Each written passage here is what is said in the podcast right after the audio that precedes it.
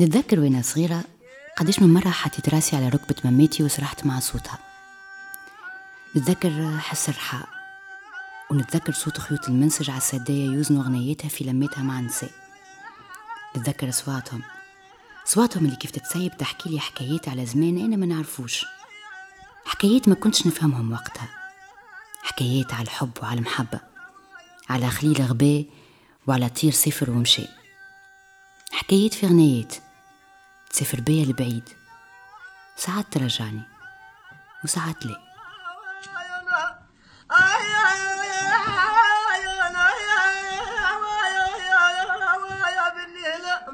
أنا رباب سريري وهذه تبربيشة من تبربيش. بودكاست شهري يحفر في مظاهر الثقافة الشعبية التونسية. تبربيش.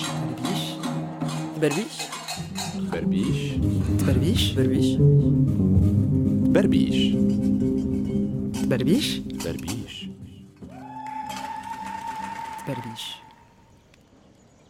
في الحلقة هذه نحكي لكم على البراش اللي هو نوع من الغناء الشعبي الخاص بنساء منتشر في الأرياف وخاصة في المناطق الغربية شمال وسط وجنوب وفي الجنوب الشرقي. الحقيقة المهمة ما كانتش سهلة من الأول. بحكم لاني موزيكولوج ولاني باحثة في التراث ولا في التاريخ والحضارات ولا غيره. وكما برشا تعبيرات ثقافية وفنية شفوية المعلومات عليها اشترى يضيع في ثنية. حاولت نرجع بذاكرتي للي عشته وسمعته. لوجت على كتب ودراساتي اللي لقيت اللي لي في الموضوع هذا بالذات قليلة. أغلبها بحوث أكاديمية قعدت محصورة في الجامعة وما تنشرتش. وموضوع البراش ما كانش موضوعها الأساسي إنما كان un détail parmi d'autres الإجابات على الأسئلة اللي كانت عندي لقيتها عند ناس علاقتهم بالموضوع في أغلب الأحيان نجم نقولوا عليها علاقة شخصية وفيها برشا ذاتية. رغم اللي هو نمط موسيقي خاص بنساء ما كانش ساهل باش نلقى نساء يحكيو على البراش. نقصد لهنا باحثات ولا مختصات. وبالرغم من اللي هن الذاكرة اللي ما زالت مستحفظة على الفن هذا إلا أنه الجانب البحثي والتحليلي يحتكروه الرجال. في البحث هذا j'ai croisé les informations اللي لميتهم من خلال لقاءات وحوارات مع علي سعيدان الباحث في التراث جليدي العويني الشاعر الغنائي عايشة جباهي أكثر اسم معروف في الجنوب التونسي تقول شعر وتحفظ أغاني فوزية الحرابي اللي تعتبر الابنة الروحية لعايشة جباهي زهرة لجنف الفنانة وأستاذة الموسيقى ومنوبية الهرمي المسؤولة على المكتبات والتوثيق في مركز الموسيقى العربية والمتوسطية النجمة الزهراء.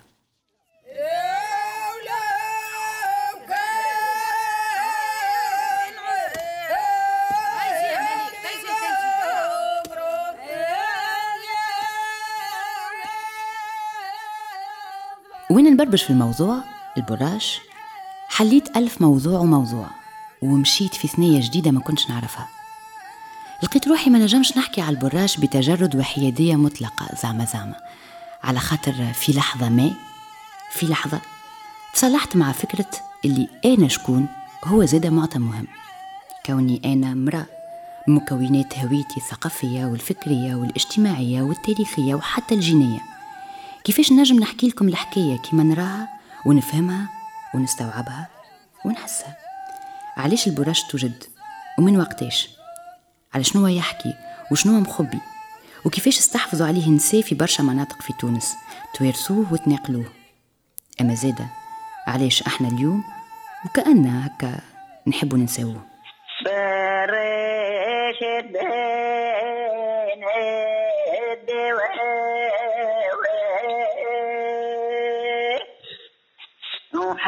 mayeret menkenem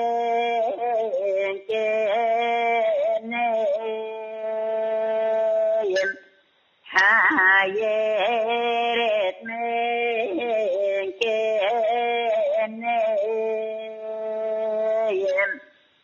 ugumelet böylenet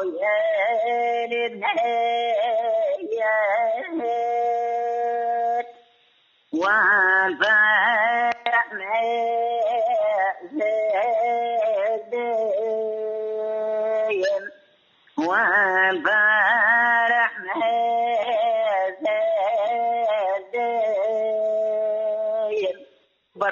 بين الدواوير وحيرت من كان نايم.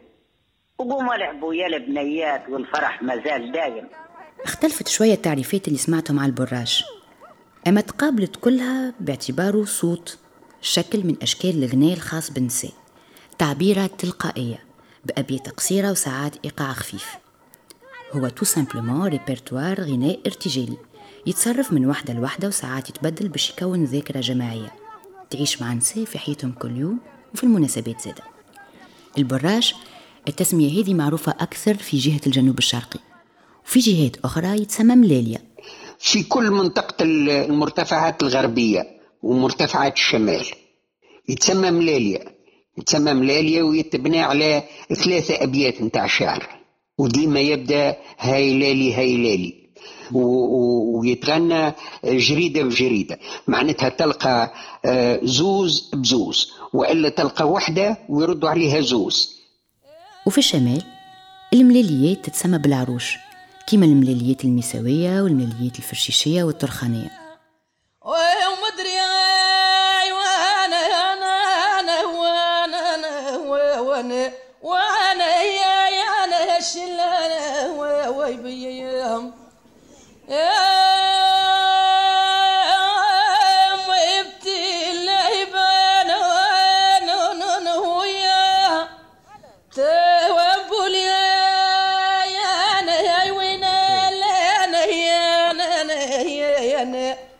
بما أنه البراش كما كل التعبيرات الشفوية تتبني بالأساس على الكلمة المصورة فإنه عادي باش يتأثر بالطبيعة والتضاريس وتفاصيل من الحياة اليومية من الكوتيديان. إنه في الجنوب مثلا نلقاو نساء يغنيو على جدي الغزال وفي الشمال نساء يغنيو على جبال. وسوم جدي سوم جدي وطلقوا جدي. الغزال جدي الغزال إبات ينحب إبات ينحب عاد فلا تفرمل أو فرمل برشا ناس يخلطوا بين البراش والتربيج. والتربيج هو هيك الغنايات اللي تغنيهم الأمات والجدات للصغار يتربجوا بيهم سعدي بيه ولا سعدي بيها. والفرق بيناتهم فسره لنا علي سيدان البراش والرباج. الرباج اللي جاي من كلمة تربيجة يربج والبراش آه، صعيب باش نقول لك منين جاي لأنه على امتداد العقود وربما القرون الناس يقول لك تعلم من هكا نقولوا براش براش. منين جاي؟ منين جاي؟ هذا هو السؤال اللي ترشق ال déclic في الحكاية.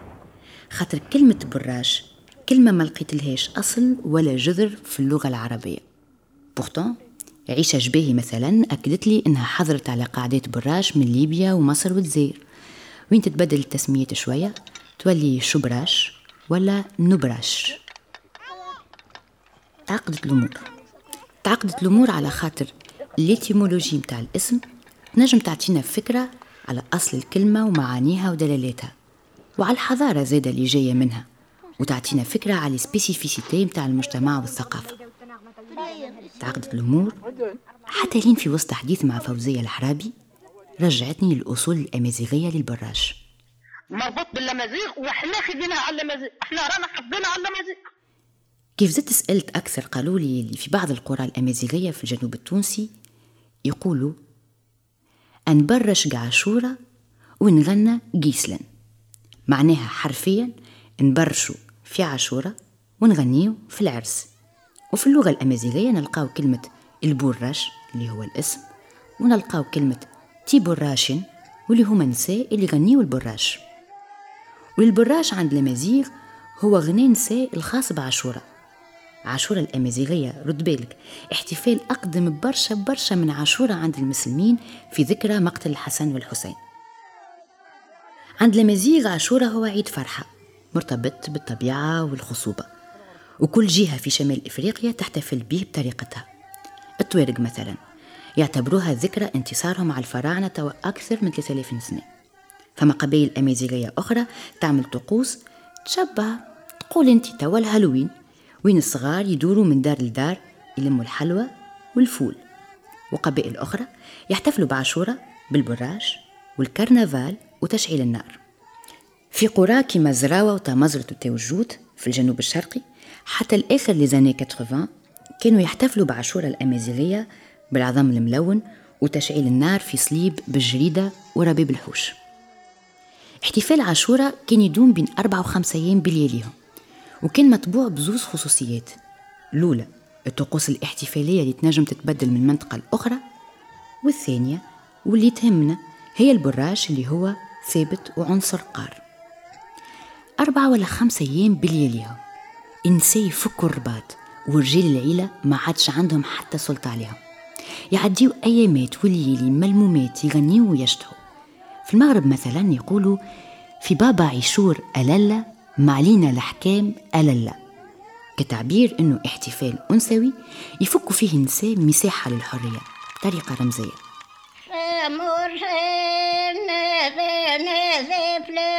وجهنا آه، وما يسمح تمر هنا زين عمر لو غيرنا آه، وما يسمح تمر هنا تزفت نكذب لنا آه، وما يسمح تمر هنا زين نزاح لسير شنا وما محتاج مرنا نتذكرنا وما محتاج مرنا ذكر دنيتنا فين حفظنك شنتين قبل تغننت الجد كان ديس لن تقامنت اللغنة تغرر هنا لدعجنت. وهن بوه الرأس العاشورات دم كلها. أما ثورة ما عادش هذه نانا. نانا بعد ما غنت على قريتها ووصفتها حكت لنا كيفاش تعلمت البراش على أمها ومماتها وخالاتها. والبراش كيما برشا عادات وطقوس وتفاصيل من الثقافة الأمازيغية تخلط بالثقافات اللي جات لشمال إفريقيا. واستعماله ما عادش يقتصر على احتفالية عاشوراء. أما قعد تعبيرة خاصة بنساء في مجتمع وين صوت المرأة ما عندوش intervalle كبير. وين الكلمة؟ شعر ولا غناء؟ احتكروها الرجال وتنافسوا فيها. واعتبرناها إحنا بعدهم ثقافيا واجتماعيا مجال ذكوري par excellence غناء المرأة على امتداد العقود والتاريخ قعد قعد كأنه هكا محاصر في منطقة معينة. لأنه ما عندوش نفس الإمكانية كيف غناء الرجال أنه باش يخرج وتبدأ المرأة تغني والناس يسمعوا فيها والناس يزغرطوا عليها في البراش نلقاو ريبرتوار كبير تغني فيه نساء على الحب والغزل. entre femmes كان كل شيء تحكي حكايات تتخبى ورا التصاور. تصاور تتحايل على عرف المجتمع. فيها برشا رمزية. رسائل يتقاسموها نساء ويتبناوها تحكي عليهم. على فرحهم وعلى وجيعتهم. على غربتهم المادية ولا المعنوية. على غزرتهم للدنيا أما زيد على غزرتهم لرواحهم على تمثلهم للحب وللجسد وعلى دروس تعلموها من التجارب اللي عاشوها على علاقتهم مع بيئتهم ومجتمعهم. يا قلبي يا يا يا يا يا يا يا يا الشكوانة يا يا ربي. أما زاد اكتشفت من جملة ما اكتشفت في حديثي مع نساء ورجال اللي قابلتهم اللي البراش استعملوه نساء باش يعبروا على موقف سياسي في معناه الخاص والعام. حكيت لي عيشة جباهي حكاية. حكاية امرأة وقت اللي خرجت تورد من البير تجي كف وغرزة مع العدو. والعدو لهنا كما ينجم يكون مقصود به قبيلة عدوة كما ينجم يكون زادة جدرمية الاستعمار. على كل جنود العدو نبهوا على المرأة باش ما تقولش عليهم الأهل قبيلتها وهددوها بالموت. المرأة خايفة على حياتها أما خايفة أكثر على أهلها. لقات الحل لقات الحل في البراج باش توصل بيه ان ميساج كودي وتنبههم وقالت لهم برقن لعجم القبلة. برقن لعجم القبلة.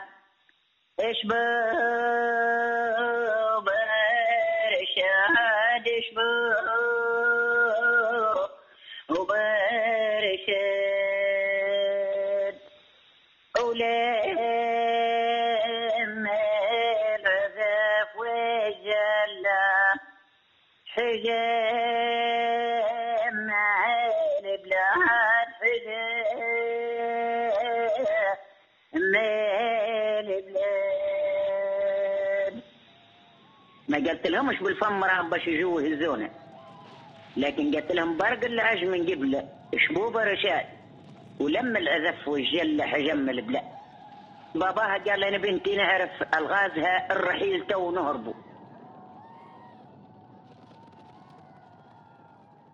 فما برشا أبيات أخرى في البراش وين أصوات نساء تندد بوضع سياسي تعيشوا المجموعة وإلا بحاكم ظالم. فما بيت يقول يا بارد وش بيك جنيت؟ بارد يقصدوا الباي معناها. يا بارد وش بيك جنيت يا بي مكبر هبالك سيب الصالحي للبيت راهو ماهوش حر مالك. وهنا في لحظة تبدل كل شيء. تبدلت برشا معطيات في راسي. كيفاش تحولت الغنيات اللي كانت تبنن بيا باش نرقد لرسائل حرية فيها شحنة ثورية. رسائل تتقال برشا دفاء. دفاء وقوة في نفس الوقت. أصوات نساء اللي كيف تتسيب وتتلاقى هي زادة تتحفر في الذاكرة كما تحفرت في ذاكرة زهرة لجنف وكونت شخصيتها الفنية. مرت خالي بالحق كي تقول صوت عذب معناه تحس بالحلاوة كي تسمع فيها. وخاصة كيف يتزاوج معناه مع صوت أمي. الزوز كيف يغنوا مع بعضهم. يزوك العالم معناها خيالي وجميل ألوان. وحلاوة معناها قصوى النشوة معناها. تشاء فهمت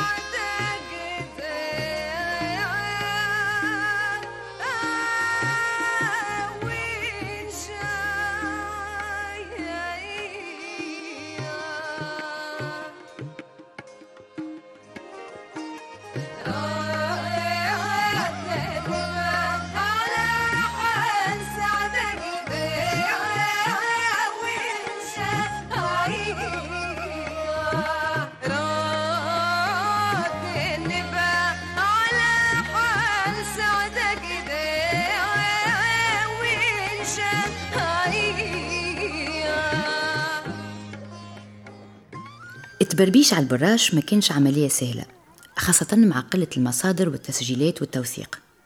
في ال phonothèque متاع مركز الموسيقى المتوسطية النجمة الزهرة نجمو نلقاو quelques exemples et vraiment quelques exemples من الجنوب التونسي اللي تسجلوا بين 1999 و 2003 كما ورت لنا منوبية الهرمي المسؤولة على المكتبات والتوثيق. التسجيلات هذه اللي لمها مركز النجمة الزهراء صحيح هي محاولة للتوثيق أما وحدها تقعد مش كافية. كان تعرف اللي العرس كان يدوم سبع أيام وسبع ليالي منهم ستة أيام باللياليهم غنى نساء وليلة الأخرى بركة هو غنى رجال. وبالرغم من كمية البراش كبيرة شعر وغناء أما قعد مش معروف كما غنى رجال. غنى نساء ما يتذكرش الشاعر نتاعو شكون. لأنه ثم نوع من الخجل ومن الحياة ومن ال... معناتها كل واحد يغني ما يقولش هذا يغني أنا ولا هذا الشيء اللي قلته. يمشي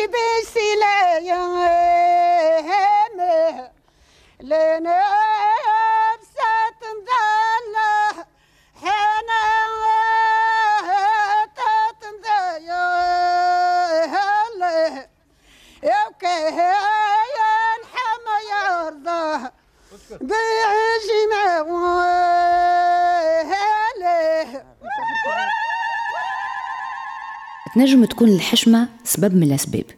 الحشمة اللي تتعلمها المرأة ثقافيا واجتماعيا وتتربى عليها. أما التاريخ ورالنا زادة في برشا ثقافات وحضارات شرقية ولا حتى غربية اللي فن النساء تحط en second plan في أحسن الحالات. واللي إنتاجهم ما كانش يعتبر فن وما كانش عندهم le متاع المغنية والشاعرة كما كان عند الرجال المغني والشاعر.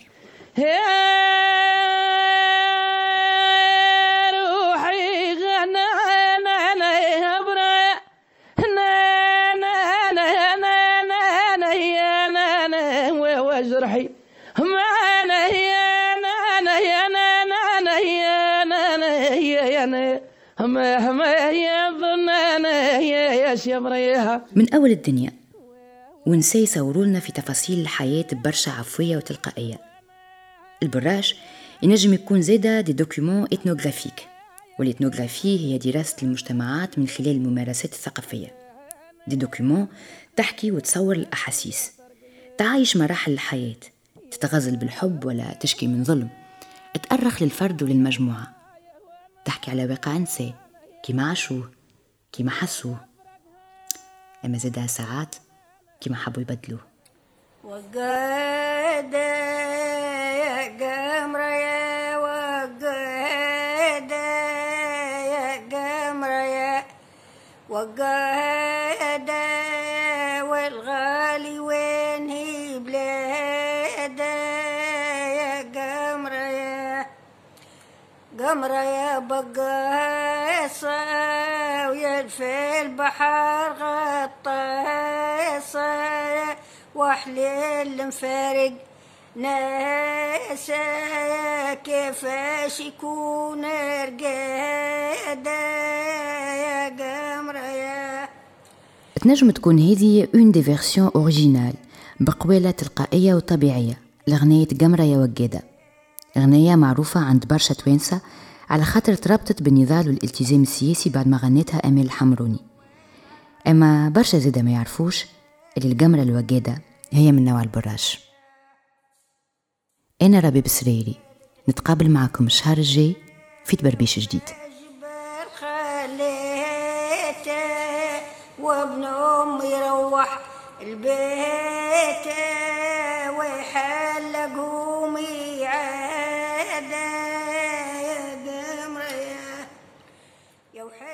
وحس تبربيش الحلقة الأولى.